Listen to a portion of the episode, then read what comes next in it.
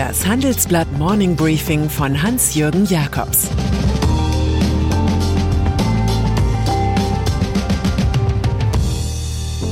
Guten Morgen allerseits. Heute ist Donnerstag, der 3. Februar. Und das sind heute unsere Themen. Ein Inflationsschocker für die EZB.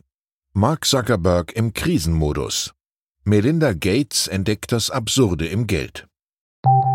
Nach einer kurzen Unterbrechung geht es gleich weiter. Bleiben Sie dran. Die Welt steht vor gewaltigen Herausforderungen. Zum einen die Energiewende voranzutreiben und gleichzeitig den Klimawandel einzudämmen. Und auch der Energieträger Wasserstoff gewinnt weltweit immer mehr an Bedeutung. Doch wie geht es weiter? Erfahren Sie mehr auf dem Handelsblatt Wasserstoffgipfel 2024 am 12. und 13. Juni in Essen. Infos unter handelsblatt-wasserstoffgipfel.de. Mit dem Vorteilscode Wasserstoff 2024 erhalten Sie einen Rabatt von 15% auf die Tickets. Finanzstabilität. Für die ist die Europäische Zentralbank EZB zuständig. Was das für die Preise bedeutet, haben die hohen Hirten über den Euro hin gleich in mehreren Anläufen zu definieren versucht. Heraus kamen dabei Zielbeschreibungen rund um zwei Prozent. Nun steht aber ganz offiziell eine andere Zahl und zwar 5,1 Prozent. Und bei den Energiepreisen heißt es sogar 28,6 Prozent. Vor der heutigen Ratssitzung trifft diese Realität die EZB-Präsidentin Christine Lagarde empfindlich. Denn die Finanzgemeinde rätselt nun, wann sie und ihre Crew die Zinsen wohl erhöhen. Dabei hatte die Französin so etwas für 2022 ausgeschlossen. Ihre Aussage könnte sich nun als Fehler erweisen. Mohamed El-Arian, der angesehene US-Ökonom, warnt im Handelsblattgespräch davor, den gleichen Fehler zu machen wie die US-Notenbank Fed und viel zu spät dagegen zu steuern.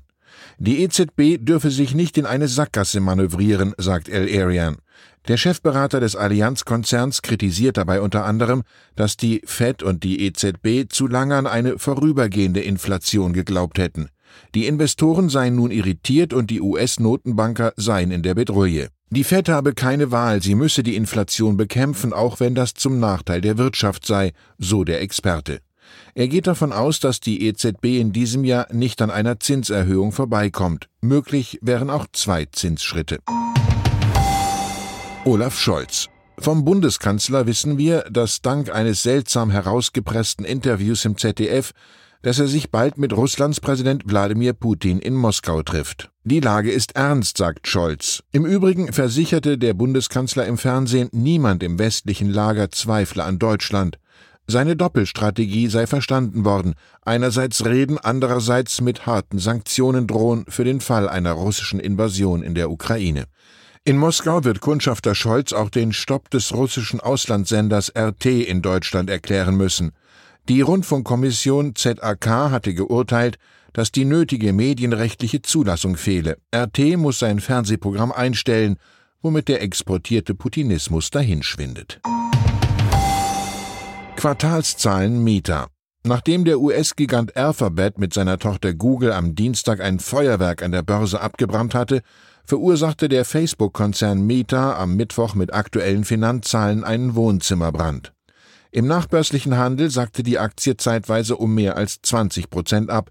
Es ist ein Resultat problematischer Zahlen. Die Zahl aktiver Nutzer sank leicht ab.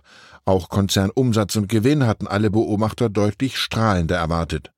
Gründer Mark Zuckerberg hielt hierfür eine Reihe von Entschuldigungen parat, wie mehr Privatsphäre, teure Investitionen, zunehmender Wettbewerb.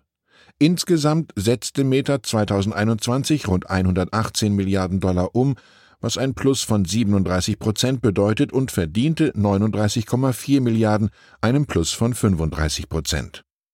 Renate Künast was The Sack in seiner Litanei neuer Kalamitäten vergaß, sind Rechtsrisiken angesichts der Verleumdungen, die im Ökosystem Facebook gang und gäbe sind.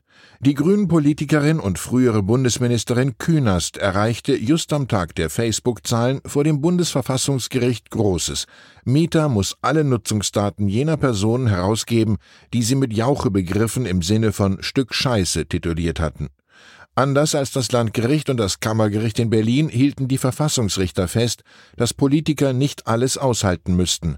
Es könne nicht erwartet werden, dass sich jemand für Staat und Gesellschaft engagiert, wenn er nicht genügend geschützt wird. Künast sei in ihrem Persönlichkeitsrecht verletzt worden. Manche Mühlen mahlen langsam, aber sie mahlen. Melinda Gates und dann ist da noch Multimilliardärin Melinda French Gates, die den Eindruck bestätigt, dass nach Scheidungen in extrem besser verdienenden Haushalten die Frauen auffallend positiv wirken. So war es schon bei Mackenzie Scott, die losgelöst von E-Commerce-König Jeff Bezos als großzügige Philanthropin auffiel.